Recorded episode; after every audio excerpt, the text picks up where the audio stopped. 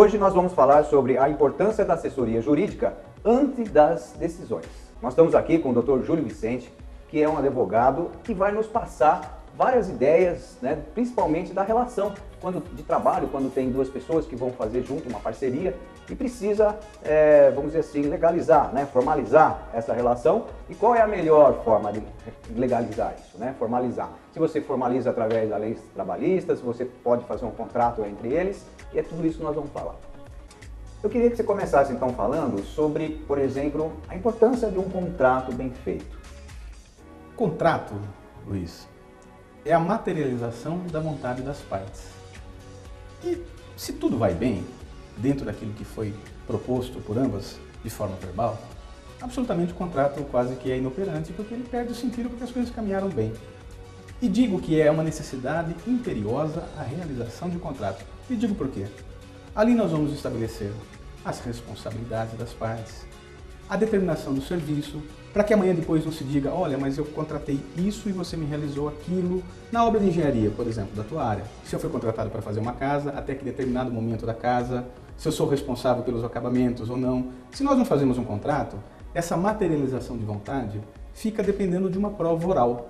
E a prova oral pode haver, haver algumas vicissitudes, algumas distorções, então é comum às vezes a pessoa se sentir injustiçada porque foi demandada em juízo e as provas que foram realizadas foram provas orais, em que ouviu-se determinada pessoa, determinada pessoa, e às vezes pela deficiência de você conseguir demonstrar perante um juiz, onde aquela pessoa vai, se sente num ambiente desconfortável, vai prestar, por mais que os juízes sejam, sejam extremamente é, esclarecedores em relação a isso, mas é um ambiente desconfortável para quem não circula no métier jurídico. Sentar, pra, sentar numa cadeira para depor sempre é um ambiente de não conformidade para a parte. E ali ele pode não ser, é, esquecer, não lembrar de alguns detalhes que são importantes. E aí então você ter um desfecho desfavorável porque não conseguiu provar aquilo que você tinha por intenção. E o contrato vem justamente para isso o contrato vem da Idade Média, dos antigos romanos. Foram os primeiros povos do Ocidente a terem leis específicas, principalmente em relação ao comércio. É. Relações comerciais, de obrigação, de fornecimento. E ali você define quem são as partes, as responsabilidades das partes, qual é o âmbito que vai ser realizado aquele trabalho, como vai ser a remuneração disto, as multas que serão aplicadas caso não seja cumprido o contrato as formas pelas quais quem vai garantir a execução daquele contrato, um terceiro aparecendo então avalizando a operação para que ela seja realizada. Né? Essas situações são muito importantes. A forma da nossa rescisão, se amanhã nós não estivermos mais de acordo, como é que nós vamos operar essa rescisão? Essas garantias são fundamentais no mundo moderno. As cláusulas hoje que estão na moda, que nós podemos chamar assim, cláusulas de confidencialidade. Olha, Luiz, você vai me revelar informações importantes para realizar, das quais eu não posso divulgar para terceiros. Eu tenho que dever, ter um dever de sigilo sobre aquilo que eu estou recebendo para é, desenvolver os meus trabalhos. Por exemplo, imagina que eu tivesse um conhecimento de algum produto que você lançaria no mercado e, que seria, e você programou todo esse mercado para ser é, fundado numa, numa época de Natal, para ter um boom específico daquele produto, e eu começo a trabalhar nesse produto e vazo no mercado que você está trabalhando com aquilo. Isso pode emperrar suas negociações. Exemplo também, você vai começar um loteamento, você me procura para regularizar uma, uma área e eu divulgo sem nenhuma responsabilidade, o que pode amanhã inviabilizar os seus negócios. Por quê? Porque era importante que aquelas informações permanecessem sigilosas no decorrer do trabalho. São cláusulas de confidencialidade. Isso é muito importante hoje num contrato, para que as partes então mantenham sigilo sobre aquelas informações que receberam, porque assim, e aí você vai prever as formas de indenização, que já são até previstas em lei, mas você vai determinar quais são os detalhes dela, porque às vezes, como eu disse no início, às vezes você sabe que foi injustiçado, mas não consegue provar a dimensão disso. E aí a sensação é de perda. Com um contrato, onde vocês estabeleçam as partes e fixam esses critérios, você vai conseguir delimitar praticamente, se não todas, grande parte da problemática da execução do serviço. Porque o advogado às vezes não tem conhecimento, mas você, com o conhecimento sobre aquele contrato que vai realizar, fala, olha, mas se acontecer isso, se acontecer isso, se acontecer isso. Então, é muito importante que a parte, que as partes, um, contrato ele não pode ser tido como um documento irrisório que se compra numa banca de revista, que se compra numa papelaria. Né? É comum, às vezes, falar assim, não, doutor, é só, é só um contratinho. Não. Um contrato, ele é muito importante. Porque é em cima das bases que você fixou dentro do contrato que você vai estabelecer toda a relação que envolva isso. Para quê? Para quê? Para que haja sempre um equilíbrio. Quando a gente fala em contrato, é equilíbrio contratual. As partes têm que estar no equilíbrio. Não adianta fazer um contrato em que eu coloque a parte numa situação extremamente desvantajosa, porque o próprio judiciário amanhã, se questionado, virá e falar assim: essas cláusulas são cláusulas que não têm validade porque não deixam um contrato numa situação de equilíbrio. Boa fé objetiva, a gente sempre escuta falar isso. As partes têm que ter boa fé. O que é boa fé objetiva dentro de um contrato? É a manifesta vontade de todos para que aquele contrato seja realizado. Por exemplo, Luiz, nós estamos realizando um contrato e você me oculta informações que são importantes no decorrer do meu trabalho quase que me sabotando dentro do contrato. Eu posso pedir uma rescisão no contrato e falar, olha, não estou cumprindo com as obrigações contratuais porque o Luiz não está me passando as informações que são necessárias para o desenvolvimento. E aí eu vou ter amparo dentro de um contrato para que eu possa então usar daquela falta que você está me ocorrendo para, e já especifica qual é, e já especifica para o trabalho, para poder pedir uma rescisão do contrato. Senão eu teria que ir até a justiça para tentar provar. E se fosse do seu interesse, você falaria, olha, não, não sou ninguém nada. E como é que eu vou saber se aquela informação era importante ou não era importante? Como o judiciário vai saber se aquela informação era importante ou não era importante? Esses mecanismos no futuro podem ficar um pouco distorcidos. E aí você ter uma sensação de perda caso não tenha êxito numa demanda. Ou colocar toda a sistemática de um contrato, que às vezes envolve, pode ser reais, alguns reais, pode ser centenas de reais, pode ser milhares ou alguns milhões. Pode ser o tempo de sobrevivência da sua empresa, Pode ser um contrato que, que na verdade, a sua empresa foi montada para atender aquele contrato. E aí a, a, inviabilidade desse contrato pode vir contra a sua empresa e afundá-la. Você tem que encerrar as atividades de uma empresa, suportar toda a contratação que teve para sustentar aquele contrato que no fim não vigou. Queria que você falasse então que existe esse o contrato de prestação de serviço, existe uh, o contrato que da lei trabalhista, que, que é o registro em carteira. Esse registro de carteira também é um contrato. Quais as diferenças? Quando é necessário um, quando é necessário outro?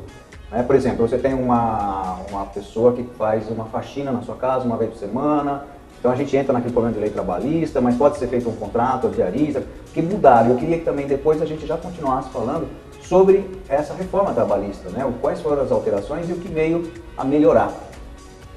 Nós temos já um ano de reforma trabalhista. Você me disse no início aqui. Contrato de trabalho é um contrato. Se você pegar a carteira de trabalho, você vai ver que nas anotações está escrito contrato de trabalho, onde é a qualificação das partes, salário, função, data de demissão e em branco a data de demissão que ela é preenchida no final do contrato. Aí eu, lhe digo, nas relações tão, tão hoje complexas de trabalho que nós temos, isso é o suficiente? Essa forma é a forma que nos satisfaz? Eu não tenho ali dentro a jornada de trabalho, eu não tenho nenhuma outra definição que possa agregar mais. Então, hoje é comum, e a importância da assessoria novamente. E a empresa também ter um contrato de trabalho. Além daquele registro na carteira, ela faz um contrato de trabalho onde ela vai definir as normas, inclusive normas internas de trabalho. Por exemplo, ali eu vou fixar a jornada de trabalho, qual é o horário, dentro dos limites da lei. Mas qual é o limite que eu estou fazendo? Vou trabalhar no sábado? Não vou trabalhar no sábado? Vou compensar o sábado durante a jornada da semana? Eu vou pegar aquelas quatro horas do sábado, vou dividir pelos cinco dias na semana, então vai dar lá uma hora e dezoito, uma hora e pouquinho a mais, cada dia então vai trabalhar? Para isso eu preciso ter um contrato. Eu vou ter banco de horas? Olha, quando você precisar trabalhar, nosso regime de trabalho, a nossa empresa ela tem altos e baixos. Então é necessário que eu faça um contrato com banco de horas. Para quê? para quando eu, houver a necessidade você vai trabalhar.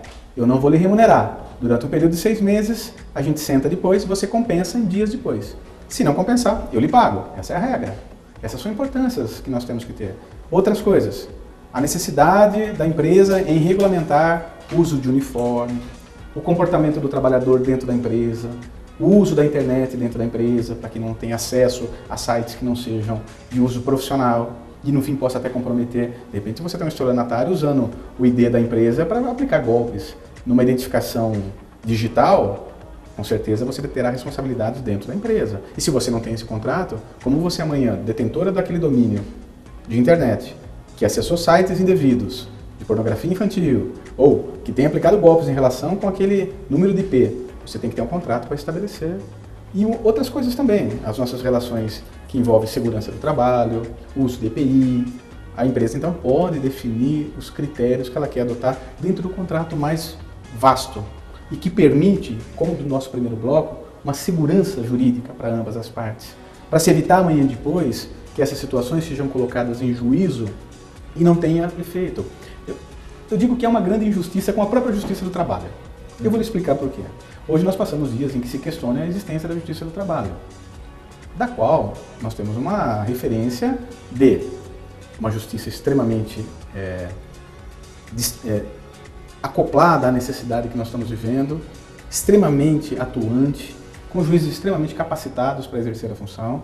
Lógico que toda demanda de serviço público carece de maiores investimentos, aí a gente vai atravessar diversos problemas em toda a estrutura que não é o foco do nosso tema. Mas a injustiça digo porque a justiça eu lhe digo porque muitas vezes a empresa vai para uma reclamação trabalhista, ela não tem os recibos de pagamento, os controles de jornada, os, os, os cartões pontos, os recibos de pagamento de férias, todas essas questões de regularidade que ela tem que ter no seu acervo.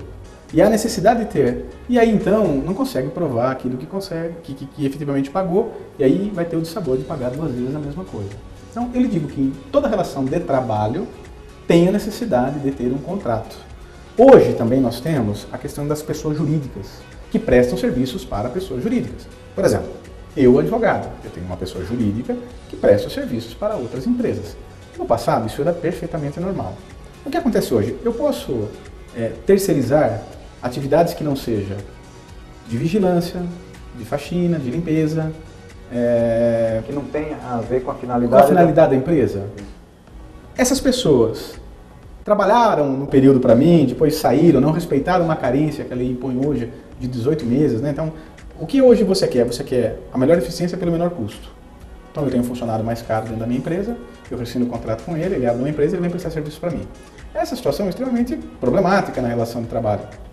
Extremamente complicada, porque não obedeceu-se alguns critérios e dá uma interpretação. Mesmo que esse funcionário passe também a prestar serviço a outros? Muito bem colocado. Se ele assume uma figura então de mercado e vai prestar serviço para várias empresas, tirou um dos elementos caracterizadores do vínculo empregatício, que é a pessoalidade, a subordinação. Agora, o que não pode acontecer é ele manter as mesmas condições da qual ele trabalhava, só que agora amparado, entre aspas, dentro de um contrato de pessoa jurídica. Mas se ele presta serviço para várias pessoas e está no mercado, assim como não há qualquer problema para que isso venha acontecer. Isso é perfeitamente possível. Perfeito.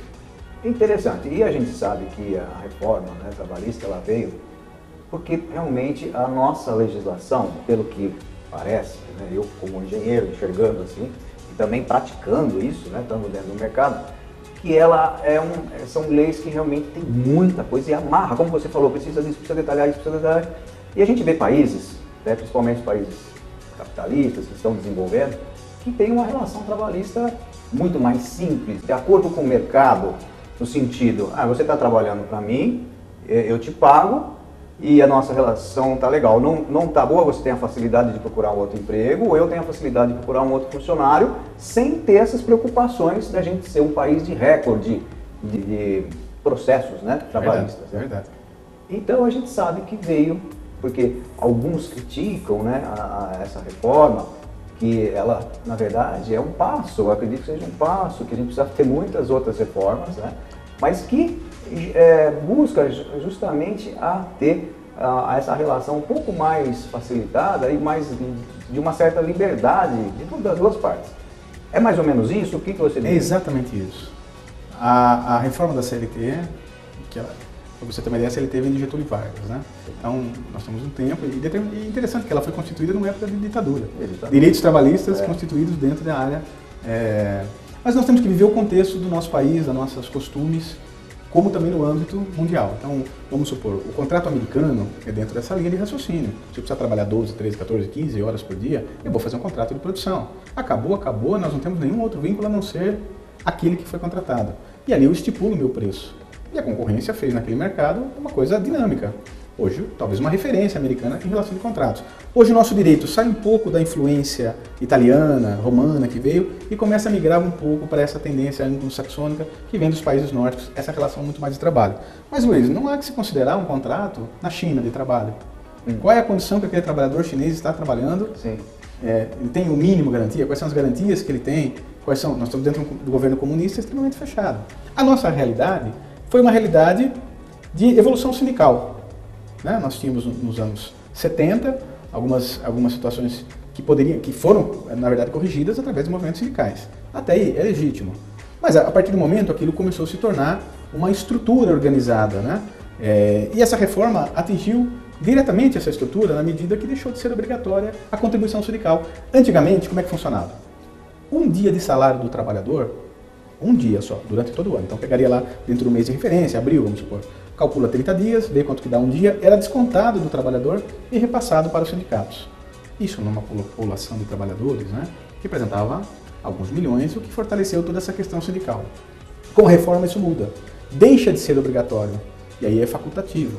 Nós tivemos, Luiz, índices de 86% de redução da arrecadação do sindicato, que hoje tem que se desdobrar para conseguir novas formas de sobrevivência, oferecendo um melhor produto a, aos seus associados, desde advogado, psicólogo, enfermeiro, hospital, livro, creche, clube de lazer, convênios, e se tornou mais ativo nessa questão, isso é importante. É, há um amadurecimento sindical hoje, as empresas, de tanto, de tanto, às vezes, agirem em desconformidade, não porque queriam, mas por ignorância, e serem penalizadas em relação a isso, seja pela falta do contrato, seja pela falta dos documentos necessários para se guardar, veio ao longo dos tempos é, se organizando. Por exemplo, equipamento de proteção individual. Hoje, um mecânico de uma oficina que anda, ele tem o creme dermal para evitar um contato da graxa do óleo com a mão e que haja uma contaminação.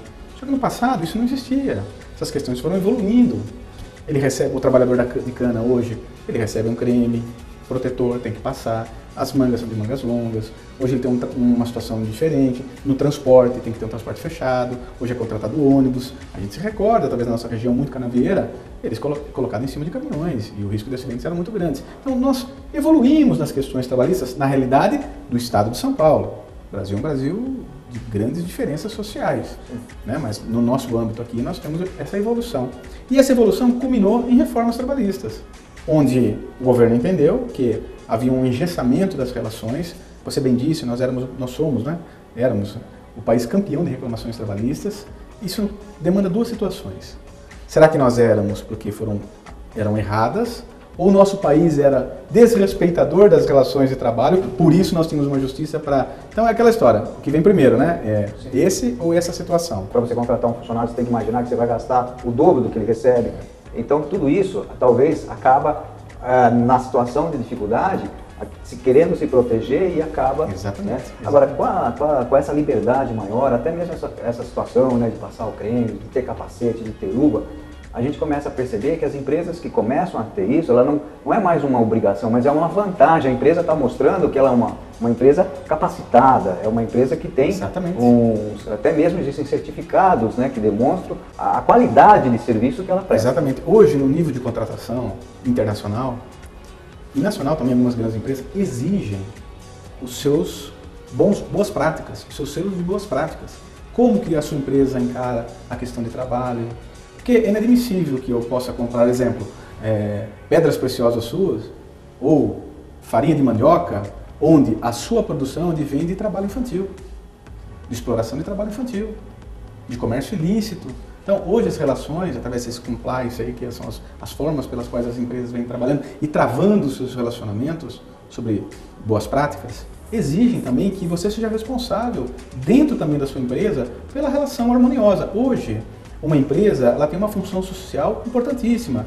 Talvez a nossa cidade hoje atravesse grandes dificuldades porque nós temos poucas empresas oferecendo trabalho, segurança e a gente sente o impacto disso na sociedade local.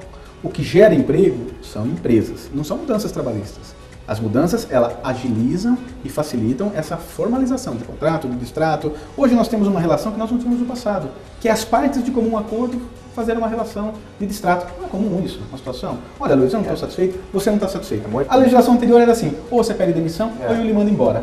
Se você pedir demissão, tem alguns você vai perder alguns direitos, entre eles você não saca o fundo de garantia, é. você não tem a multa de 40%, você vai ter que indenizar ou conceder o aviso prévio. E aí, ao contrário do censo, se eu lhe mandar embora, eu tenho que pagar a multa, eu tenho um é. encargo que às vezes eu não tenho essa previsão orçamentária de pagamento. E às vezes aí criava, criava uma prática né, que fugia dessas duas Lei, leis deve como um acordo, já existia isso na prática. Então a lei ela veio agora formalizar isso. E, justamente, tratar de forma clara. Tratar de Não forma tem que clara. ser feitas essas É. tratativas de forma É, obscura. acabou também aquele corpo mole, né? Que o cara quer, quer ser mandado embora e Exatamente. não quer perder os direitos, ele Exatamente. faz corpo mole para ser mandado Hoje, então, embora. você tem a possibilidade das partes entabularem uma rescisão bilateral, onde há uma redução de 50% dos custos que eu teria. O aviso prévio eu lhe indenizo pela metade, a multa eu lhe pago pela metade e você vai sacar 80% do, que- do seu saldo do fundo de garantia.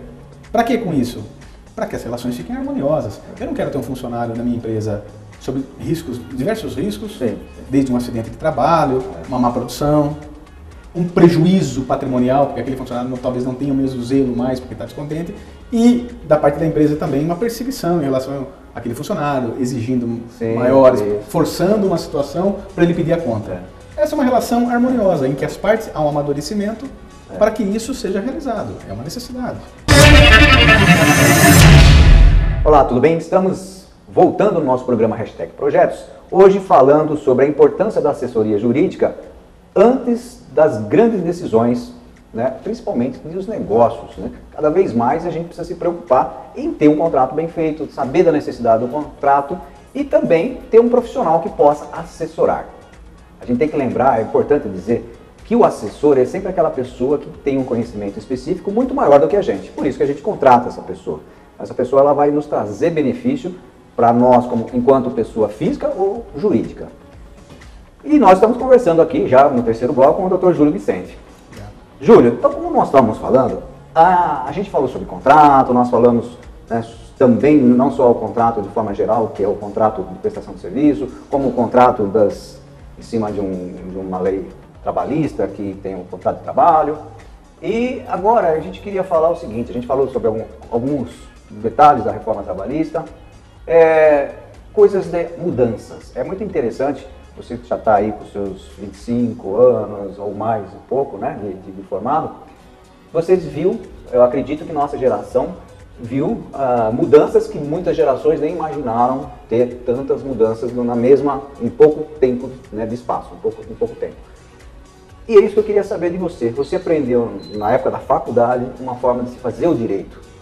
Hoje as coisas estão mudando e você tenho certeza que já enxerga um futuro para daqui 5, 10 anos ainda mais diferente. O que, que você me diz sobre isso?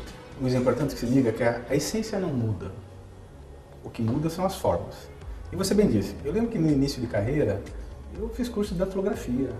Eu imprimia em vias carbonadas, punha duas folhas, tinha tabulação. Algo hoje inimaginável, eu tinha que ter curso de datilografia. E um bom datilógrafo, ele datilografava com todos os dedos, né? Essa era a técnica. Hoje os mais jovens, com um dedo só, fazem muito mais rápido, às vezes, que a gente com toda aquela é uma formatação. Mas isso evoluiu bastante. E o processo em si também. Nós tínhamos um processo quase que insalubre, digo insalubre porque você pode ter se deparado alguma vez com processos desses daí mais antigos, que eram volumes e volumes e volumes de pilhas de papéis, que às vezes corroídos por eh, traças, enfim, uma situação extremamente de você manusear processos antigos. E a gente veio evoluindo de lá para cá. Me lembro que no início de carreira eu fiz um curso de 286 para aprender então como é que fazia essas questões. E aí em 286 era em DOS, Era né? em Não DOS. tinha o Windows. Linguagem não tinha DOS. a- a- a- esses, os aplicativos já. Não, você tinha que praticamente Você programar. escrever, É. linguagem quase de programador, para É. poder ter acesso Eu- aos arquivos. Mas era o que se mudava. Sim. Veja, você tinha banco de dados, começou-se a criar essa tecnologia. E hoje nós temos um judiciário, um poder judiciário, onde todos os processos são digitais. E a minha assinatura deixa de ser física e passa a ser uma assinatura eletrônica, através de um token, de uma inserção.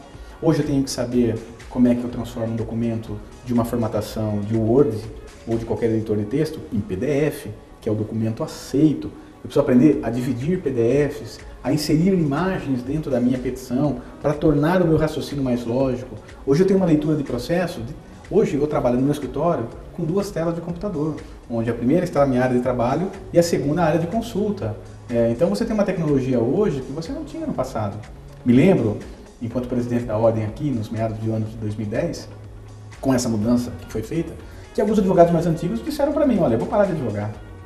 Eu não tenho condições de assimilar essa informação que nos foi imposta, Luiz, em 20 dias. Veja, você vem de umas férias forenses Aqui em Jaú aconteceu assim. Hum. E 20 dias depois, é, todo mundo voltando, iniciando, olha, daqui 20 dias o processo é digital. O que? Como? Quando? Quando? Então, alguns já estavam, talvez. Os mais jovens mais tinham jovens, linguagem naquela... mais adequada. Mas outros não tinham nem não ideia. Não tinha a mínima noção. É. E nem o Poder Judiciário. Eu lembro de conversar com alguns magistrados, imagino, né? na época, que estavam extremamente consternados em relação a essa nova forma de, de relacionamento entre a advocacia. Isso trouxe ganhos e trouxe prejuízos. Os ganhos são nas questões tecnológicas, da informação, da publicidade. Hoje, Luiz, se eu digitar o seu nome no site de busca do Tribunal de Justiça, eu sei todos os seus processos no estado de São Paulo. Coisas que antes eu tinha que ir pontualmente em cada cartório fazer essa busca. Hoje eu tenho publicidade muito maior. E isso é bom, é ruim? É. Nós temos uma publicidade maior. E eu falo que hoje eu faço buscas no site, por exemplo, de um devedor. Eu procuro saber se aquele devedor tem processos onde ele é credor, para que eu possa então penhorar os direitos dele naquele processo. São ferramentas novas de trabalho. Ou se você tem um Bacenjude, é onde o judiciário entra na conta corrente do Brasil inteiro e faz uma penhora da sua conta corrente para aqueles que são devedores. Então, são questões tecnológicas que nós estamos avançando. E as relações humanas também. Hoje você tem contrato de trabalho em que o prestador de serviço, principalmente na área de tecnologia, na área de edição, na área sua aqui, do seu trabalho, da sua empresa, é comum. O cara está trabalhando lá na casa dele, de shorts, camiseta, o que você quer? Você vai mandar o arquivo de forma eletrônica e ele vai lhe devolver isso de forma eletrônica. Isso chama-se teletrabalho. Existe uma regulamentação já. Muitas empresas têm esse tipo de trabalho, onde tecnologia é feita fora da, do ambiente de trabalho. São questões novas de enfrentamento. Essas startups, que é aqueles desenvolvimentos onde a pessoa do cunho que vem da área acadêmica tem o conhecimento, mas não tem o dinheiro para fazer o investimento. área de game, de software, todas essas questões que envolvem. Olha, aí ele arranja um parceiro para desenvolver o trabalho dele. Precisa de alguém para regulamentar. Se esse negócio virar amanhã, como é que vai ficar, como é que não vai ficar, quais as nossas relações disso tudo, que eu estou postando na sua ideia hoje, Luiz. Mas amanhã ela pode ser uma ideia que muda e pode, pode mudar uma situação. Exemplo, o Facebook, exemplo de outras mídias que se tornaram, começaram mídias sociais mídias aí, sociais né? se tornaram extremamente valiosas depois Sim. de algum tempo. E é importante que se diga isso. E aí são relações contratuais, muito importante para que amanhã no futuro nós tenhamos uma segurança daquilo que você está investindo, daquilo que você espera e daquilo que eu espero que o nosso investimento vá a passos largos. Isso que é importante, porque as maiores dissoluções de sociedade, aquelas brigas de sociedade, elas estão fundamentadas porque não foram bem definidas quais seriam os nossos papéis. Não é justo que numa relação social eu desenvolva um trabalho e você não faça nada. A não ser que não faça nada seja só a sua própria imagem. De repente a tua imagem é tão vendável, é Sim. é tão carismática em âmbito nacional, que realmente você não precisa fazer nada. Quem não quer agregar a sua marca ao Pelé, ao, ao Neymar, grandes ícones da mídia social, Sim. esportivas, que efetivamente não precisa dizer nada. O fato de estarem ali já transmigam essa, essa segurança. Pode ter alguma multa no sentido de que se essas pessoas saírem da linha, denegrir, vamos dizer, a marca, poderia até... Nós né? temos casos de artistas de novela que se envolveram em escândalos Sim. e contratos que eles mantinham representando foram rompidos Bom. em razão dessa negatividade. Ninguém quer ter a sua imagem, que hoje é um bem material, que se paga, associado a alguém que tem um comportamento fora da, das mídias, um comportamento é, não adequado à minha marca. Eu tenho uma marca de, de sei lá, de, vamos pensar aqui, de fralda infantil. Sim. E amanhã você é acusado de pedofilia infantil. Sim. Como é que eu posso ter a minha marca? Ninguém quer ter. Sobre qualquer aspecto. Eu exagerei aqui no exemplo, sim, mas em nenhum mas aspecto você queria. Que, que precisa assim, por mais que o contrato seja, né? É importante. Sempre tem é importante que os profissionais estejam assessorados também, falando, olha. Prevejam situações que não, que, que, não é do dia a dia, vamos dizer, de hoje, mas que podem acontecer no futuro. E, e eu tenho certeza também que diante disso tudo, dessas alterações, dessas mudanças, eu acredito que algumas relações de trabalho que é, duradouras, vamos chamar assim, né, que tem um longo tempo, eles podem ser, é, é, esse contrato ele pode ser revisado periodicamente, né? As duas partes podem perceber que aquele contrato já de alguns anos atrás tem algumas falhas devido a essa evolução, a, a entrada da tecnologia. Então isso é possível também, se faz é, normal, é, se faz novos contratos. Isso muito bem lembrado e bem quase que explanado por você aí com todo o uhum. teu conhecimento. Realmente, é, contratos antigos ele pode ser revistos, eles podem ser editados, eles podem ter os seus distratos é, relacionados a isso e a confecção de novos contratos. Para isso é necessário que você preveja quais são as situações que se tornaram contratualmente desvantajosas. Olha, é, aconteceu isso, aconteceu aquilo, o preço ficou, olha, o preço do mercado subiu, eu estive vendo um produto em alumínio e amanhã no mercado o alumínio explode de preço, nós não tínhamos uma previsão que se acontecesse aquilo, nós iríamos praticar a, a, o preço de mercado, eu te vendi por um preço cheio, você me garantiu uma compra de alto nível, então eu consegui manter esse preço, mas nós não tínhamos uma previsão de que amanhã depois é, houvesse uma alta, então nós podemos discutir isso aí. Você se recorda que quando muitos contratos em dólar, quando o dólar explode é, no Brasil, ele sai de um patamar de 2, vai para 4, 3, e aí muitos contratos que tinham a moeda de dólar como referência puderam ser revistos, porque ele, ela, a, a, valorização do dólar foi extremamente em relação à inflação.